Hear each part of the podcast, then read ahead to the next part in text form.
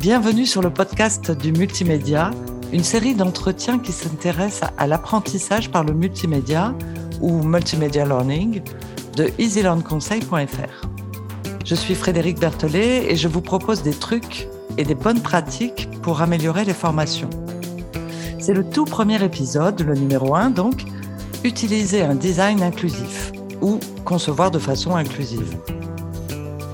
Je souhaite commencer avec ce sujet car les concepteurs de e-learning et les formateurs se posent beaucoup de questions sur la façon de rendre les supports de formation inclusifs. J'ai pensé qu'un bon nombre d'entre vous aimeraient entendre un expert sur ce sujet.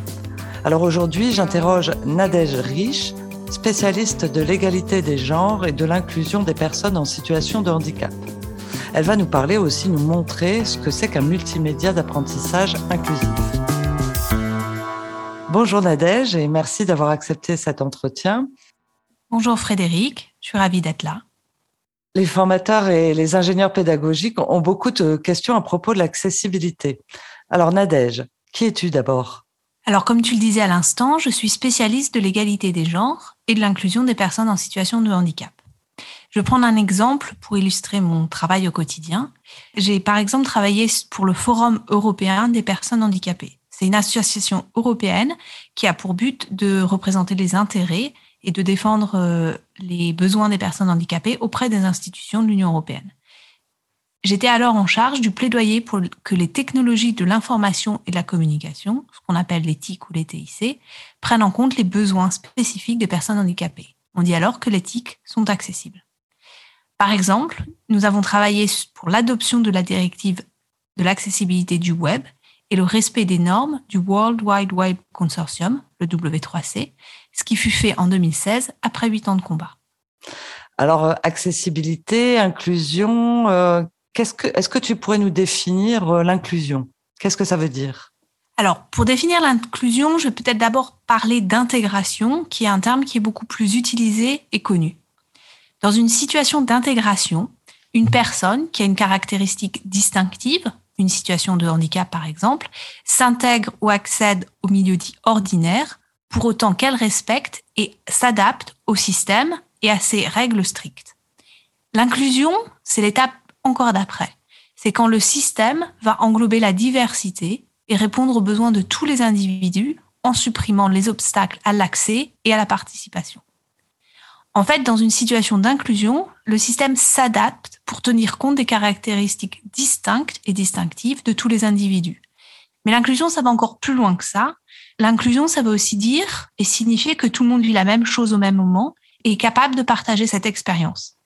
L'inclusion, c'est le fait que chacun se sente aussi en sécurité, accueilli et valorisé avec ses caractéristiques distinctives.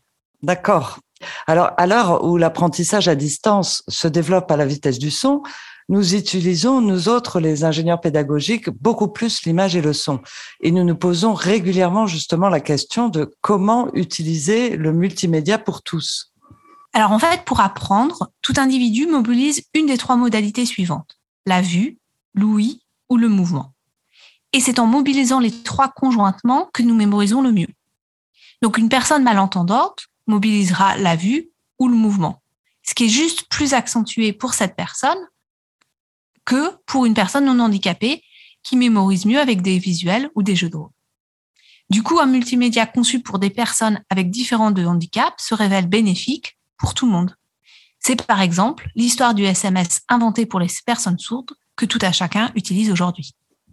Et euh, tu m'as parlé aussi de l'universal design, mais qu'est-ce que c'est que l'universal design?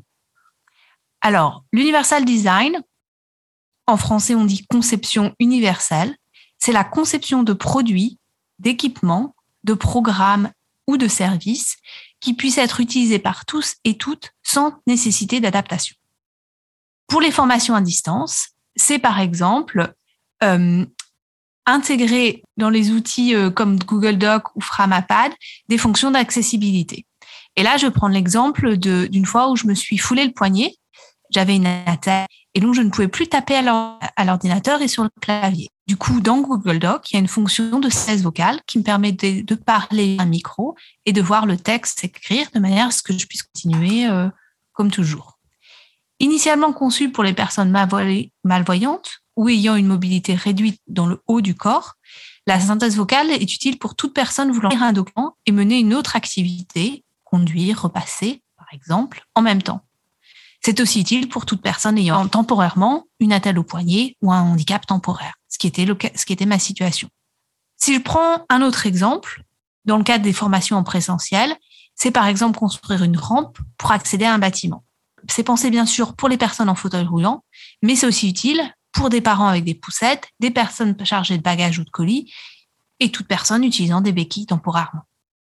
La conception universelle, et ça c'est un élément important, ça n'exclut pas les appareils et accessoires fonctionnels pour des catégories particulières de personnes handicapées là où c'est nécessaire. Par exemple, une personne malvoyante va utiliser un clavier braille qui ne sera pas utilisé par tous, mais qui est une option pour cette personne parce qu'elle parce qu'elle préfère utiliser le braille plutôt que euh, écouter ou, parler euh, via un, une fonction de synthèse vocale. C'est aussi euh, l'exemple de la traduction en langue des signes pour les personnes sourdes. Est-ce que tu as euh, d'autres exemples euh, concrets à nous montrer? Bah, Par exemple, nous avons conçu un cours en ligne sur l'égalité du genre, des genres et l'inclusion des personnes en situation de handicap dans la formation professionnelle. L'un des, des, exercices, des nombreux exercices que nous avons créés, porte sur les sept principes clés de la conception universelle, justement. Et donc, pour respecter le fond et la forme, nous avons appliqué ces principes à la propre conception de notre cours, évidemment. D'où notre choix des cartes interactives d'H5P. En fait, au cours de cet exercice, donc celui des cartes interactives, l'apprenant ou l'apprenante découvre ce que veut dire chacun des sept principes, afin que il ou elle stimule ses différents sens et retienne les éléments, l'information est véhiculée de manière différente. À l'écrit d'abord, avec une phrase expliquant avec des mots simples chaque principe, donc un indice, et en résumé en quelques mots, ça c'est la réponse. Donc quand l'apprenant ou l'apprenante retourne la carte.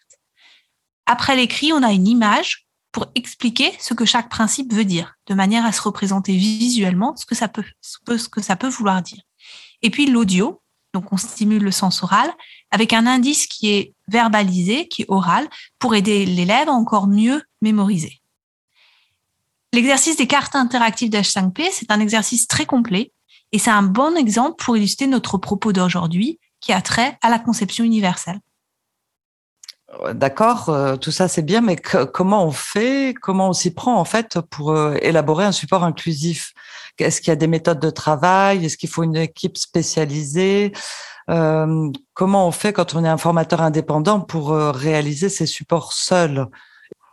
Alors pour réaliser un, un cours en e-learning inclusif, ça passe par une conception qui va mobiliser l'ouïe, la vue et le mouvement.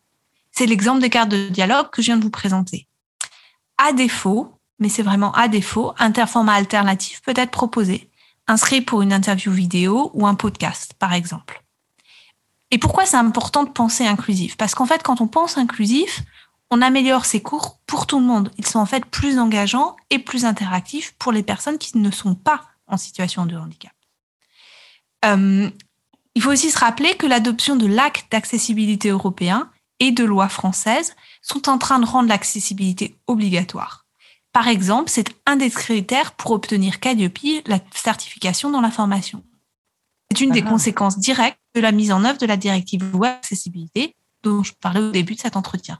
Alors, pour récapituler, hein, en tant que formateur indépendant, si je veux être inclusif, euh, je commence euh, par ajouter des visuels euh, pertinents à, mes textes. je vérifie la lisibilité de mes textes écrits et j'essaie d'intégrer de l'audio, des supports audio pour compléter mes textes ou qui retranscrivent mes textes dans mes supports. Exactement. L'idée, c'est d'offrir plusieurs modalités d'apprentissage qui vont être utilisées différemment par des personnes qui sont en situation de handicap et qu'une personne qui n'est pas en situation de handicap va pouvoir euh, utiliser de manière euh, assez complète. Je pense qu'une autre chose que je voulais dire, c'est que l'accessibilité, ça se fait pas vraiment à, coup de checklist. Et j'ai quand même cinq conseils pour bien commencer, pour ah. essayer de vous guider. D'accord. S'assurer que tout le texte est de taille 12 ou plus, donc c'est choisir une police qui est suffisamment grande. utiliser des couleurs suffisamment contrastées, par exemple du noir sur fond blanc, ajouter du texte alternatif aux images informatives, masquer et masquer les autres, inclure des sous-titres et des transcriptions pour tout contenu vidéo et audio, et cinquième conseil, présenter les contenus de manière logique, donc les mêmes couleurs et les mêmes polices pour les informations de même niveau. Voilà, ça je pense que ce sont cinq conseils de base qui peuvent vous mettre en tout cas sur la bonne voie pour développer des contenus inclusifs et des cours en ligne inclusifs. Merci beaucoup Nadège pour toutes ces pistes.